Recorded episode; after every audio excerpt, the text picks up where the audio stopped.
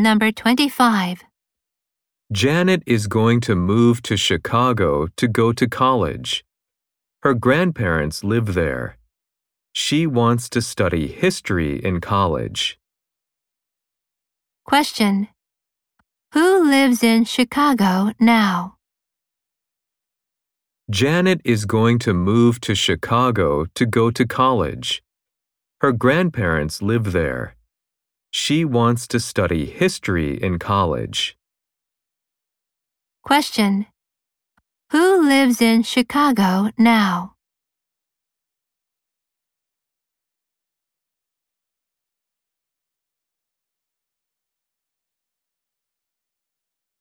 Number 26. Ross went to the supermarket. He bought some apples. He wanted to buy some carrots and potatoes, but they were too heavy to carry home. Question. What did Ross buy at the supermarket? Ross went to the supermarket. He bought some apples. He wanted to buy some carrots and potatoes, but they were too heavy to carry home. Question. What did Ross buy at the supermarket?